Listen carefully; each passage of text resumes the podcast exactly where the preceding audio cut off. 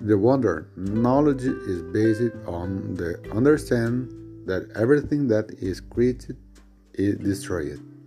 Even so, the Creator, in His immense mercy, make it possible for everything to be reborn, to show His great love for us.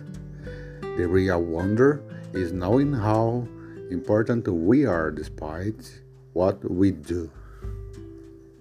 A maravilha do saber é baseado no entendimento de que tudo que é criado é destruído.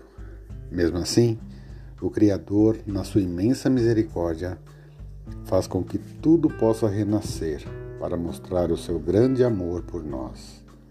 Maravilha mesmo é saber dessa importância que temos, apesar daquilo que fazemos.